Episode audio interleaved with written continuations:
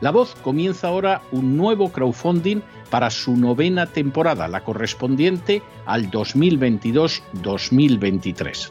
Lo hace además en unos momentos en que la libertad de expresión está más amenazada que nunca en décadas en España, en Hispanoamérica y en el resto del mundo. Una vez más, como en las temporadas anteriores, está en sus manos la conclusión o la continuidad del programa La Voz. Debido a la crisis económica creciente, al cambio del dólar en relación con el euro y sobre todo a la censura del programa en redes con su correspondiente desmonetarización, en esta novena temporada nos vemos obligados a subir el objetivo hasta la cifra de 130.000 dólares. Con el crowdfunding se mantiene la emisión en directo, en abierto y de forma gratuita del programa a través de YouTube, iBox, SoundCloud, Spotify, Apple Podcasts, Google Podcasts, Tunnel y Stitcher. Además, por supuesto, de en cesarvidal.tv. De hecho, es este crowdfunding el que permitirá poder seguir emitiendo en cesarvidal.tv, ya que sin la continuidad de la voz no puede haber continuidad de contenidos en ese canal televisivo. Si la voz, tras la conclusión de esta temporada, no pudiera regresar en el mes de octubre, quizá no sucedería algo tan grave. Una vez más, habría quedado de manifiesto como tantas veces a lo largo de la historia de las naciones hispanas, que para muchos es preferible quejarse, protestar o amargarse a enfrentarse de manera práctica con un problema concreto. No pasaría nada. La voz simplemente dejaría de emitirse por la sencilla razón de que no hay suficientes personas dispuestas a asumir el apoyo de su causa, que es la de la libertad y de la verdad la de la información independiente y la opinión rigurosa, la de la lucha contra las tiranías y contra aquellos proyectos que pretenden convertir en esclavos a los seres humanos. Si piensan que merece la pena seguir escuchando día a día la voz, son ustedes bienvenidos a la hora de contribuir al nuevo crowdfunding que permitirá que puedan escuchar este programa radiofónico una temporada más. Muchas muchas, muchas gracias por todo. God bless you. Que Dios los bendiga.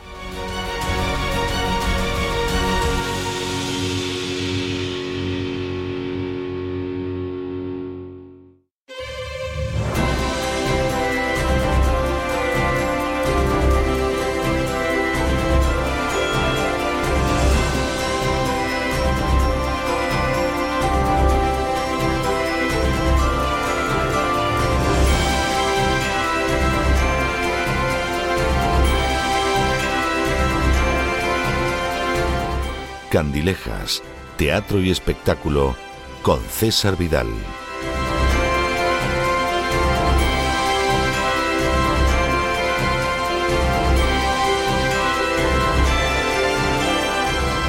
Estamos de regreso y estamos de regreso para esa última parte del programa La Voz que tenemos todos los viernes y que ustedes saben que es una sección del programa que a mí me tiene atrapado el corazón. Siempre tengo que hacer la salvedad, es obligado, de que las secciones con las que concluimos el programa de lunes a jueves pues son secciones magníficas. Hablemos de la literatura, hablemos de la psicología, hablemos de la economía, de cómo hablar bien español, siempre son magníficas secciones. Pero los viernes son especiales porque no tenemos a un colaborador fijo, ni mucho menos, sino que traemos a personas excepcionales.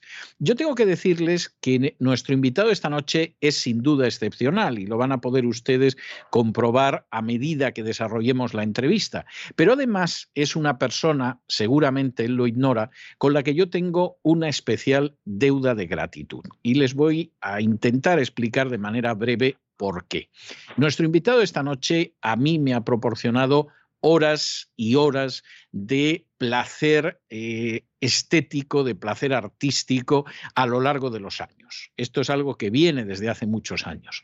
Pero en los últimos tiempos, en, las últimas, en los últimos días, en la última semana, yo he contraído una deuda de gratitud especial con él hace poco más de una semana yo tuve que sufrir una intervención quirúrgica precisamente en la vista Esto significa la inmovilidad prácticamente absoluta, esto significa que no puedes leer, esto significa que no puedes ver una película, esto significa que tienes horas y horas a lo largo del día que a ver cómo consigues atravesar y más como en mi caso que soy persona activa y ahí nuestro invitado esta noche me ayudó enormemente porque en mi lecho yo me dedicaba a escuchar grabaciones suyas que había oído en muchas ocasiones, grabaciones que en algún momento me trasladaban a la Castilla de Alfonso X el Sabio, que en otros momentos me trasladaban a la Alhambra de Granada que en otras ocasiones me llevaban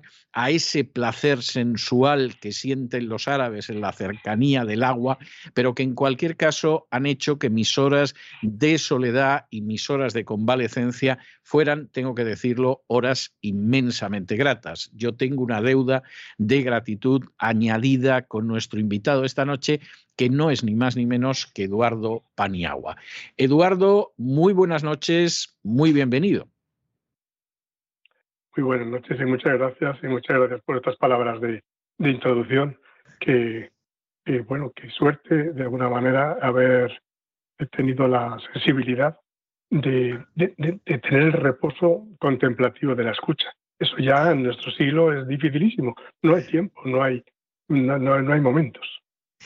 Y sin embargo, y sin embargo, yo tengo que decir que la música que ha ido recopilando con el paso de los años Eduardo Paniagua efectivamente es para reposo contemplativo en su inmensa mayoría. ¿eh? O sea que, que esta es la realidad. Eduardo Paniagua ha permitido que muchísima gente pudiera acercarse no solo en España, en todo el mundo, a la música medieval, a la música arábigo andaluza, a una música castellana. En fin, yo creo que, que la labor que ha realizado en ese sentido es absolutamente extraordinaria. Tengo que preguntarle, casi como pregunta iniciática, Eduardo Paniagua, si es que había gente en la familia que ya iba orientado en esa dirección o por el contrario, Eduardo Paniagua fue el primero que decidió lanzarse a ese estanque de recuperar esta música. A medias, en el sentido de que mi padre era un gran melómano y desde jóvenes, desde muy pequeños, hemos escuchado más en casa música música clásica, música de todo tipo, que televisión. Pero tengo que reconocer que mi hermano Gregorio Paniagua, 10 años mayor que yo, fue el pionero que empezó en los años 60 con la interpretación de la música antigua, música medieval, empezando a tener como objetivo la recuperación de los sonidos de los instrumentos de época, reconstruyéndolos. Con lo cual yo tuve la suerte de empezar muy joven, 14, 15, 16 años, para introducirme de, como, un, como un veneno, por así decir, que ya no es fácil extraerlo en, en este tipo de experiencias, que es acercamiento a la música histórica y sobre todo en marcos históricos. A eso se lo debo a mi hermano Gregorio, igual que el resto de mis hermanos, que los cuatro varones, somos ocho, pero cuatro varones, han sido músicos. hemos acabado siendo músicos en diferentes facciones. Y bueno, he podido compaginar mi otra profesión, arquitectura y música. Bueno, y cuando Eduardo Paniagua en un momento determinado dice que va a seguir la senda que ya empezó a transitar su hermano Gregorio, ¿en casa esto se lo toman bien o dicen, vaya, como no teníamos pocos problemas con Goyo, ahora los vamos a tener también con Eduardo? Bueno, yo creo que mis padres eran muy abiertos y, no habría ese problema. Eh, cada uno se buscaría la vida de como le quisiera. y eso ha sido una gran, bueno, ni ayuda ni no ayuda, ha sido una gran libertad para cada uno moverse en, en aquellos campos en los que hubiera un atractivo humano y, y de satisfacción personal. Cuando de muy jóvenes empezamos, estás todavía muy tierno, muy verde respecto a lo que pueda ser el futuro y tu preocupación es encontrar campos extraordinarios y sobre todo muy interesante campos de creación, no solamente de, trabajo. Eso ha sido esencial. Eh, la búsqueda económica ha sido un, un, trabajo más serio y más posterior, sobre todo en mi caso, que, y, bueno, en mi caso mis padres también no tenían duda de que pudiera compaginar eh, la arquitectura con la música es curioso que, bueno, yo era intérprete internacional gracias a mi hermano, como muy joven, con 18 o 20 años, hacemos ya giras internacionales de éxito. Pero, sin embargo, yo era un vil estudiante ignorante de, arquitectura. También era ignorante de música porque eh, todo se va aprendiendo poco a poco y no, ha dejado uno de estudiar ni de ir perfeccionando lo que es eh, la visión global de lo que puede ser la historia, la música, el sonido, la etnomusicología, el acercamiento a los sonidos de la tierra y, por supuesto, a los códices y a de una manera la más científica posible a las músicas históricas documentadas. ¿Qué es lo que hace que en un momento determinado Eduardo Paniagua, que a finales de los 60 forma parte del Atrium Musique de Madrid y tocaba instrumentos de viento y de percusión, etcétera, qué es lo que hace que ese intérprete efectivamente extraordinariamente joven en, en esa época, en un momento determinado empiece a fundar grupos, como fue el caso de Calamus, como fue el caso de Oquetus? ¿Qué hace que, que Eduardo Paniagua agua al final decida remontar más alto y luego iremos viendo que todavía más alto y más alto. Pero bueno, en un momento determinado pase de ser el miembro de un grupo que se dedica a esta música antigua para convertirse en, en, fundador o en uno de los fundadores de grupos musicales. Eso es un tránsito natural. Yo era muy feliz y muy productivo siendo un poco el segundo de a bordo de mi hermano mayor. Eh, con él hemos compartido y ideado mm, mucho de la discografía que durante los años 70 se hizo a través de Xbox en España y sobre todo de Armonía Mundi en Francia con proyectos muy novedosos como la música de la Grecia antigua o la música árabe andaluza por primera vez en forma instrumental, etc. Estos discos que llegaron a ser pues, una veintena entre el, el año 69-70 hasta el 80 Ahí estuve yo presente, no solamente como intérprete, acerca de la gestión y la creatividad, y en ello aprendí. Cuando hacia la mitad de los 80, de alguna manera, eh, ya era inviable porque cada, cada uno de los hermanos, de alguna manera, tiraba hacia un punto, unos más hacia la interpretación, otros más a la construcción de instrumentos, otros más a la búsqueda de nuevas maneras de interpretar otros repertorios, pues fuimos desmembrándonos de Atis Música, que en realidad se acabó convirtiendo en el grupo de mi hermano líder, que invitaba a músicos eh, circunstancialmente cuando tenía el trabajo musical, él ya empezó a compaginar con su propia obra creadora, no solamente con la música histórica y antigua. Con lo cual, pues tanto Calamus como el llamó Oquetus, que era un tío de flautas, pues empezaron a dar un gran fruto de conciertos, ojo, que en los años 80 fueron como muy secos respecto a grabaciones discográficas. Todavía solo existían las grandes multinacionales, no había irrumpido el CD, no había irrumpido la posibilidad de tener sellos eh, privados, por así decir, sellos autónomos donde no dependes de una gran maquinaria discográfica. Con lo cual ahí fue ese tránsito y, y vino el siguiente tránsito, que es en efecto, al ver que con CD ya había otros sellos que te invitaban a grabar para ellos y descubrir que eran sellos independientes, pues surgió la idea ya en el 94 o 95 de crear el propio sello mío, Neuma, con unos objetivos muy concretos acerca de la posible grabación integral de las cantigas de Alfonso el Sabio. Yo creo que es precisamente en esos años cuando yo conozco a Eduardo Paniagua, lo conozco musicalmente hablando, ¿no? Eh, es la época además en la que Eduardo Paniagua efectivamente empieza esa grabación de las cantigas de, Alfonso X el Sabio, que a mí me parecen grabaciones verdaderamente maravillosas, y además empieza a recuperar la música y, andalusí y tiene una etapa de colaboración muy interesante con un laudista que es Omar Metiwi.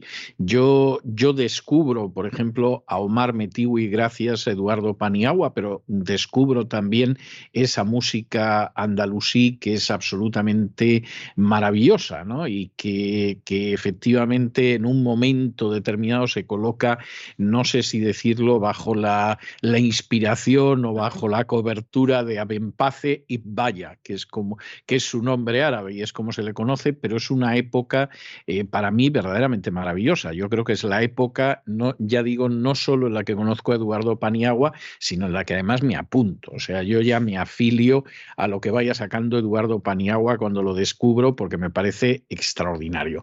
¿Cómo fue esa época de descubrimiento de la música andalusí? ¿Cómo fue la época de colaboración de un intérprete tan extraordinario como es Omar Metigui?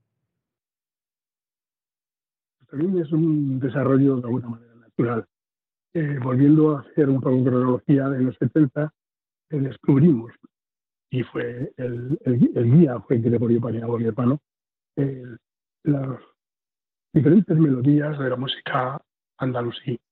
Ya fuese documentos, ya fuese en documentos orales o grabaciones de las orquestas más rigurosas y más serias que entonces había en Marruecos. Muchas de las grabaciones casi siempre eh.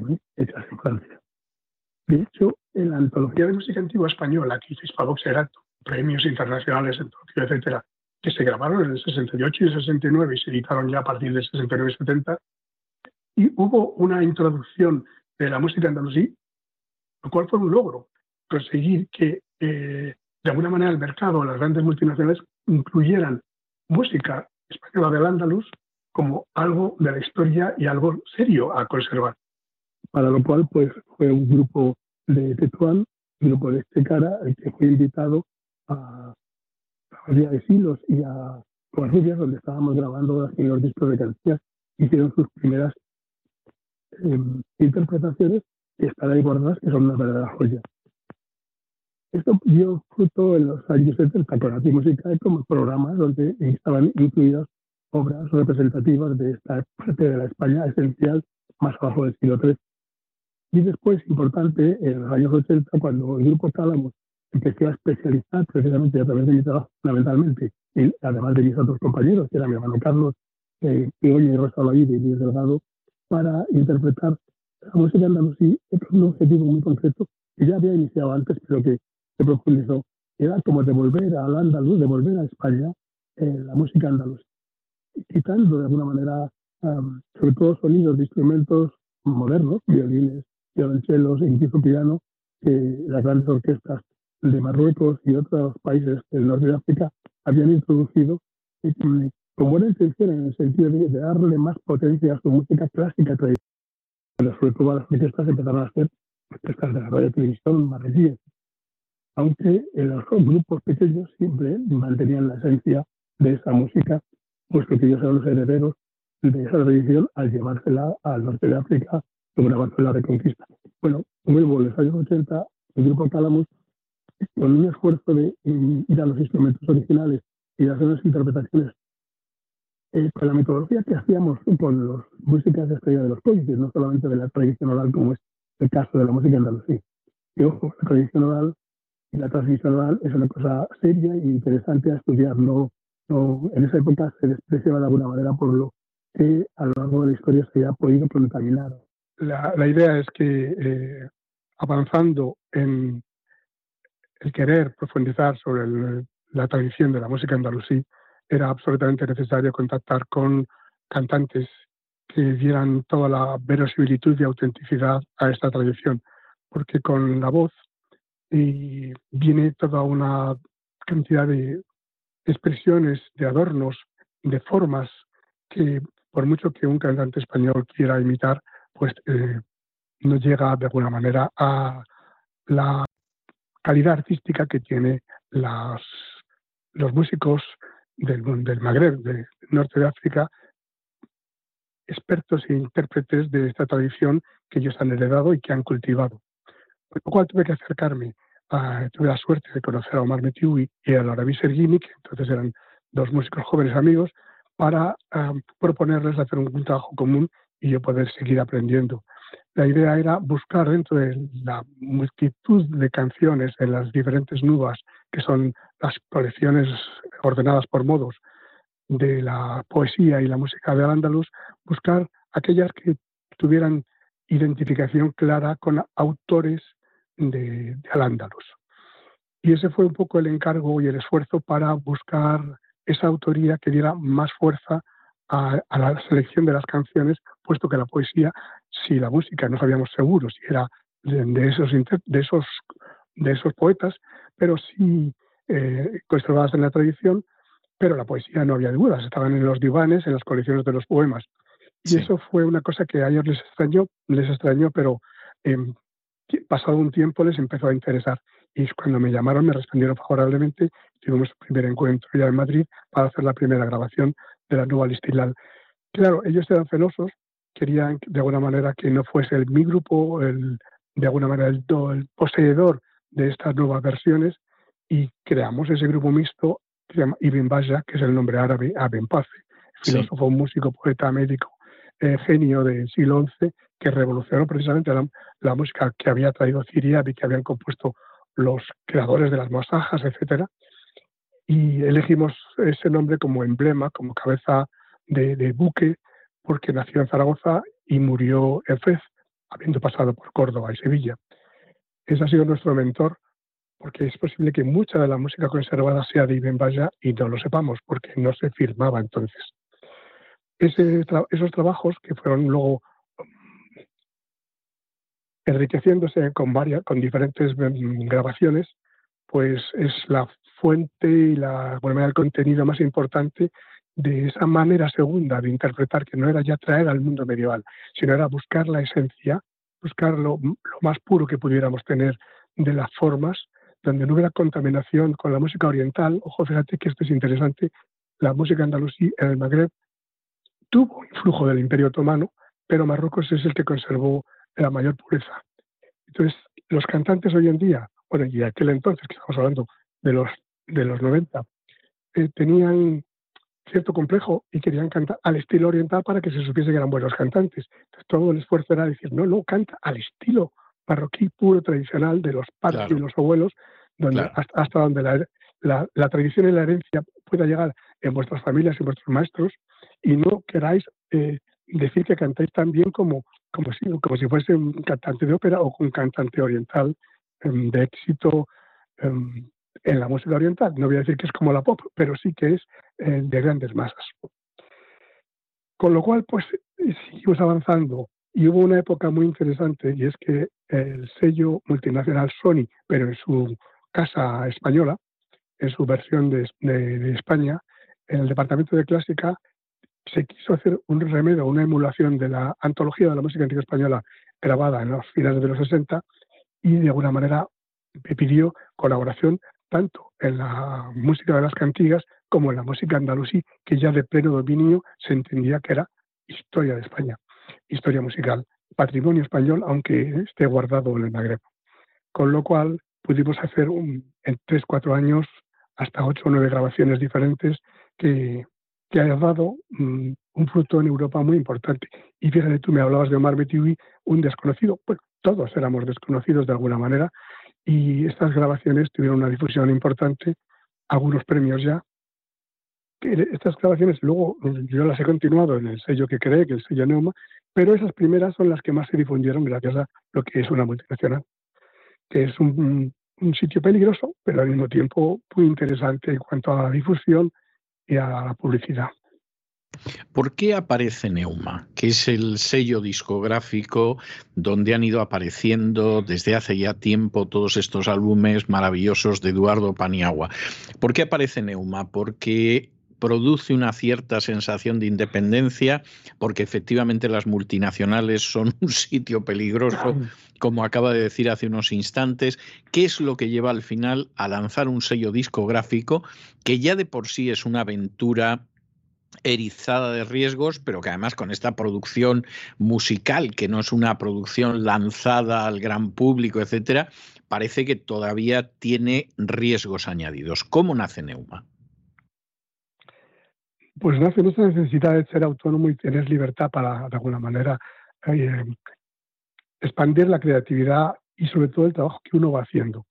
Te contaba que en los 80, al no haber apenas grabaciones, porque no se grababa ese tipo de música, hasta que eh, hubo la eclosión del CD y de los sellos independientes, pues eh, hubo muchísimas experiencias de grupos interesantes, de mezclas, de música creativa que no era la movida ni era la antimovida, sino eran la búsqueda de los sonidos históricos. y quedaba todo en conciertos, todo lo más en papeles de programas de mano, no había grabaciones.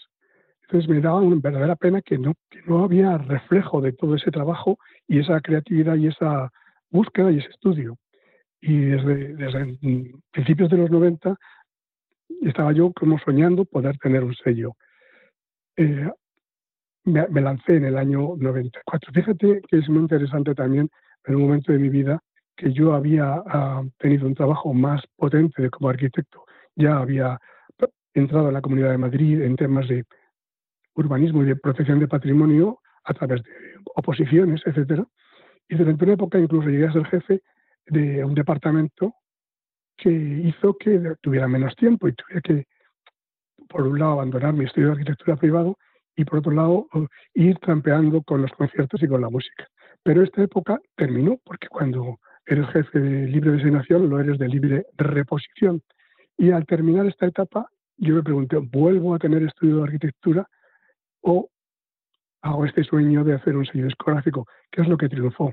Abandoné de alguna manera esta otra profesión a la que amo, que es la arquitectura, pero sin embargo, en esa faceta que no me avergüenza nada decir que es la parte empresarial de un trabajo musical, como es un sello, pues em, pude desarrollar eh, proyectos, entre comillas, arquitectónicos desde el punto de vista de la música. Ya no solamente por el contenido, por ejemplo, el agua de la Alhambra o, o los poemas de la Alhambra, que tienen que estar ligados a arquitecturas muy concretas, sino porque la propia estructura de un disco tiene una como un retablo um, gótico, tiene una armonía que debe comprender una globalidad, tiene que tener una idea detrás y cada canción es como una, una faceta de ese mosaico que le da relevancia a la siguiente o a la anterior.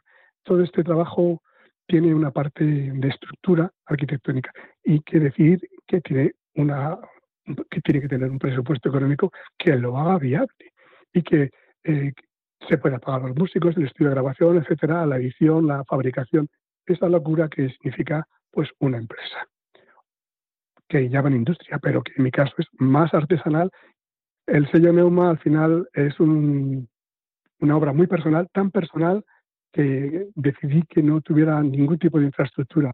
Por supuesto, tengo un montón de colaboradores eh, músicos que colaboran conmigo en el trabajo previo y sobre todo en la grabación, eh, técnicos de sonido, estudios de grabación a los que contrato y pago el, especialistas en la diseño y, maquetación que yo hago, pero que ellos materializan para poder tener los libretos, que los libretos de los discos de este tipo de música son, si cabe, más elaborados y más complejos que la propia grabación y la música, sobre todo para un músico. El músico es feliz grabando y tocando música, pero luego todos los textos, las traducciones, la documentación, cada fuente, eso es una labor a veces que se hace muy penosa, aunque cuando ves el disco terminado, pues es un primor, porque es una miniatura, siempre tan condensado como es un CD con un libreto tan pequeño y tan apretado con letras tan ajustadas.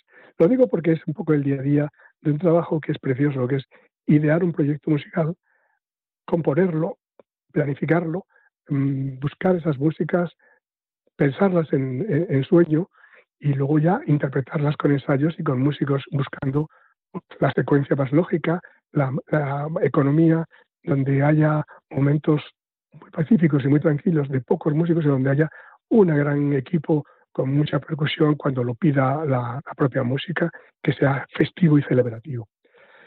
El sello siempre lo dije al principio y lo digo todavía, era algo más que un proyecto económico para nada, era una manera de tener acceso a poder difundir una obra, creo que creativa y ojalá que sea artística, y que transmitiera esa parte humana de lo que nos encontramos cuando buscamos la tradición o buscamos las fuentes antiguas. Cuando hay un códice que a pesar de las guerras, las ratas, las humedades, los incendios, todavía existe, y no se ha quemado, no se ha destruido, pues es que es una maravilla, es porque alguien lo ha cuidado, o muchas personas lo han cuidado, lo han guardado, lo han conservado, lo han recopiado. Que nos llega a nosotros hoy en día es un milagro y que se pueda interpretar esa música detrás no solamente está el alma del intérprete, sino está el alma de todos aquellos que han trabajado desde su confección hasta, hasta su cuidado. Ese espíritu me llega y yo es lo que intento transmitir. ¿Qué criterio utiliza Eduardo Paniagua para decidir en un momento un tema u otro? Es decir, eh, vamos a ver, porque para aquella gente que no esté familiarizada con esta discografía, con estos álbumes, eh, realmente no sabe hasta qué punto esto es muy amplio. Es decir, uno se puede encontrar con los sufíes, uno se puede encontrar con Maimónides, uno se puede encontrar con Alfonso X el Sabio. Es decir, estamos hablando de personajes de enorme relevancia, pero sobre todo de culturas y de épocas de enorme relevancia. ¿Qué es lo que hace que en un momento determinado Eduardo Paniagua diga, pues yo voy a recuperar a Ibn Arabi? ¿Eh? gran autor sufí español, desconocido por la inmensa mayoría de los españoles, para vergüenza suya. O que diga, yo le voy a dedicar un álbum a Maimónides, que los judíos dicen que desde el primer Moisés que recibió las tablas de la ley en el Sinaí hasta el segundo Moisés, Maimónides, no ha habido un judío más grande, pero de nuevo la mayoría de los españoles ni saben quién es ese Maimónides, que cuando es enterrado finalmente fuera de España, es enterrado en Palestina, en su tumba e exige que se ponga Moshe Ha-Sefardí, es decir, Moisés el español. ¿Qué hace Eduardo Paniagua para escoger un tema u otro, para escoger un escenario u otro? Eh, sería mucho muy largo de contar. Yo te juro que eh, con las lecturas, con lo que voy escuchando y lo que voy aprendiendo de unos y de otros, evidentemente busco aquello que tenga que ver con la música o lo que sea musical, no solo literario, porque ahí estamos, estamos haciendo música, estamos haciendo canciones o versiones instrumentales de, música de, esas épocas. Yo voy haciendo carpetas, voy haciendo como resúmenes y llega un momento en que alguna de ellas coge cuerpo. ¿Por qué? O porque está el cantante o porque hay la posibilidad económica de, poder eh, iniciar un trabajo en el que pueda tener un sustento económico para poder pagar a los colaboradores. Y, y las ideas pues son muy personales y, estos, y estas personalidades históricas, estos grandísimos españoles, judíos o musulmanes, que son universales, pero que se conocen muy poco porque les ha dado una mínima difusión, pues son una verdadera maravilla acercarse de alguna manera a ellos. Y acercarse a través de la música es importante. Maimónides es un personaje difícil porque él era médico, como sabéis, y, muchas más cosas.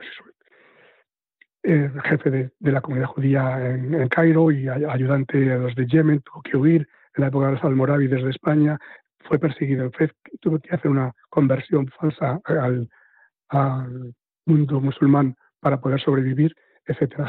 ya su vida es una aventura de película. Pero además tiene algunos textos que sí que sabemos que son oraciones y que sabemos que, como el creo de Maimónides, que tenían música. En muchas ocasiones no, no nos ha conservado, no se ha conservado cuál es la música con la que cantaba Maimónides. Ya, la compusiste él o algún amigo suyo. Pero sí que hay posibilidad de coger la música de la época y de alguna manera ajustarla, arreglarla, hacer lo que se llama una contrafacta que ellos mismos hacían. Cogían una música famosa y la introducían los textos para rezar o para cantar en las casas en el sábado. Y eso es lo que hacemos ahora con cierta osadía, pero con buen asesoramiento de musicólogos, en este caso Jorge Rosenblum, cantor y musicólogo judío, que ha sido mi colaborador en, estos cantos, de estos discos de música, eh, por así decir, presefardí, en el sentido de lo que llaman hispano-judío, es decir, los, judíos cuando están todavía bajo el dominio musulmán, en la época del califato y de los taifas, no cuando están bajo el patronazgo de los reinos cristianos y mucho más, no cuando están fuera de España, que es lo que se llama música sefardí, cuando se instalan en los países de acogida en la expulsión de los judíos de los reyes católicos. De eso tú sabes todo porque lo has escrito y lo has difundido. Pasa lo mismo y más difícil aún con los músicos andalusíes. La música andalusí tiene una doble cara, como si fuese una moneda, cara y cruz. Por un lado está la música cortesana, que son las nubas conservadas en Marruecos, Argelia y Túnez, que son una joya, música con poesía profana, descriptiva de los ambientes de los jardines o del amor o de la luna o lo que corresponda a su momento del día. Pero está también la música religiosa, la música sufí, que con muchas de las mismas melodías se utilizan con textos religiosos al profeta o a divinidad o lo que, lo que corresponda. Y esa música sufí, ya sea para los cantos de las cofradías, o sea para disfrute con un poema religioso místico, pues es lo que también hemos ido en, colaborador, en colaboración con los músicos parroquíes avanzando en diferentes etapas, ya sea un disco como Pasión Sufí o en efecto un disco como Ibn Arabi. Ibn Arabi es un poeta muy conflictivo porque su poesía no es muy popular, en el sentido de que no es mm, la poesía como de otros músicos como Sustari, se canta todavía. La gente aprende de memoria porque es fácil y además tienen melodías de, esa época porque él era un loco como San Francisco de Asís que salía a los mercados a cantar con su pandero las glorias de Dios. Ibn Arabi es un filósofo, con lo cual su poesía está cargada de contenido y no se canta habitualmente. Fue un reto con Omar y decir, ¿cómo podemos llevar una sesión tipo una samá, que se llama una sesión de oración de una cofradía en la que incluyéramos los poemas más importantes y más conocidos, que los hay también, pero no se han cantado habitualmente, de, de Ibn Arabi. Y ese fue el trabajo, el hacer eh, con las melodías habituales de una sahuilla, es decir, una cofradía, donde rezan todos los viernes o los días que quedan para rezar los cofrades y que son una verdadera maravilla y que desgraciadamente en Marruecos un no musulmán no puede asistir, en otros países sí que se puede de alguna manera siempre que seas una persona respetuosa y conocida.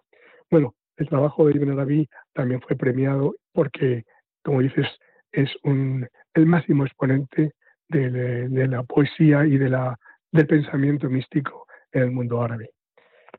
Ha sido una alegría y un honor, es uno de los trabajos de los que estoy más satisfechos y al mismo tiempo uno de los trabajos de, como de largo recorrido. No es un capricho que pueda haber tenido yo, como confieso que he tenido, de hacer un trabajo con poesías bellas, melodías bellas y voces bellas, a ver qué sale. Entonces se junta y hay trabajos como eh, Viaje Interior o Pasión Sufí, que son dos de los títulos de mis discos, que creo que son una belleza eh, en sí mismos y que son pues, muy meditativos y muy contemplativos eh, por esa triple belleza que contamos. Sí, yo estoy, estoy totalmente de acuerdo. Bueno, no podemos despedirnos de Eduardo Paniagua sin hacer referencia a un premio que ha recibido recientemente y que es el premio MIN al mejor álbum de música clásica, un premio que, tiene solamente unas semanas encima. Eh, en este caso, la gala se celebró el 28 de abril en el Navarra Arena y ahí había un reconocimiento muy claro Eduardo Paniagua con el premio al mejor álbum de música clásica. ¿Cuál fue el mejor álbum de música clásica que recibió este premio MIN del 2022? Eh, los premios MIN son MIN es música independiente surgieron cuando los premios de la música que patrocinaba la SGAE, Sociedad General de Actores y otros muchos organismos, algunos de ellos del Ministerio de Cultura, pues eh, con la crisis de la SGAE se acabaron los premios de música. Eh, me acuerdo sería en 2010, 2011. Entonces, la, de alguna manera, las, las empresas que se dedican a la música independiente, es decir, no multinacionales, multinacionales quedan muy pocas pero independientes es muchas. Es decir, estamos hablando de la música en general, no de la música antigua ni siquiera la clásica. Todo es la música global, es decir, lo que triunfa el pop y la música que se escucha en las radios. Esa sigue siendo una industria de la música, pero hay eh, compañías, distribuidoras y productoras que son independientes. Crearon este premio con gran esfuerzo para poder tener un premio de la música como hay un premio del cine, como hay un precio del teatro, premio. Claro, tienen la obligación de hacer en las músicas minoritarias sus premios. Música clásica, música jazz, música flamenco, músicas étnicas, etc. Y desde entonces lo van dando. Yo, por suerte, al tener mucha producción, he podido ir presentándome año tras año y confieso que he tenido tres premios anteriormente en los 13, 14 años que van ya estos premios de la música independiente. Pero cada vez de alguna manera hay más competencia, hay más conocimiento y es más difícil, eh, aunque salgas seleccionado y estés nominado, el, poder optar a, un premio que no tiene más importancia el que mm, la propia satisfacción de ver tu trabajo de alguna manera reconocido por quienes lo votan, que son por un lado eh, la gente en general a través de los, de los Facebook o de los medios en los que disponga, y luego hay una especie de, expertos que van filtrando esos, esos mm, títulos más, más nominados, más seleccionados por la gente. Conclusión, este año presenté cantigas del Códice Toledo de Alfonso X el Sabio. Es una selección de las mejores cantigas y más internacionales del códice más antiguo de los cuatro que se conservan de la época de Alfonso el Sabio, el Códice de Toledo. Y con no mucha fe, pues ahí fui nominado como casi todos los años, pero la suerte ha sido que, he sido premiado. Me llevé mi pequeño galardón, subía, pude dar mis palabritas elogiándolo y recordando que la música viene de muy lejos y que la música histórica es importante y que dentro de la música clásica la música antigua también tiene su sitio y que estaba muy contento de que hubiera sido premiado. Eso un poco es la experiencia. Eh, Eduardo, ¿en qué, ¿en qué está ahora mismo metido Eduardo Paniagua? ¿Qué está preparando en estos momentos Eduardo Paniagua? Pues el COVID ha sido una época dura, pero productiva. Con lo cual, todos los años intento sacar un disco de cantigas. Últimamente los intento, intento que sean doble o triples porque el esfuerzo es enorme y mm, es, no es lo mismo hacer un disco de uno en uno que de dos en dos. De alguna manera se concentran más en las fuerzas e incluso hasta el tema económico eh, se ve mermado, no, no al 50%, pero sí un poquito.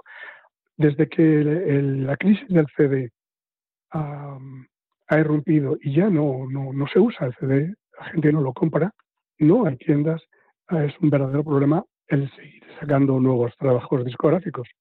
Pero yo con mi sello, uno de los objetivos fue intentar hacer la grabación integral de las cantigas. Las cantigas son 427 cantigas, es una barbaridad de música, son más de 70, casi 80 horas de música si las cantas enteras con todo su texto.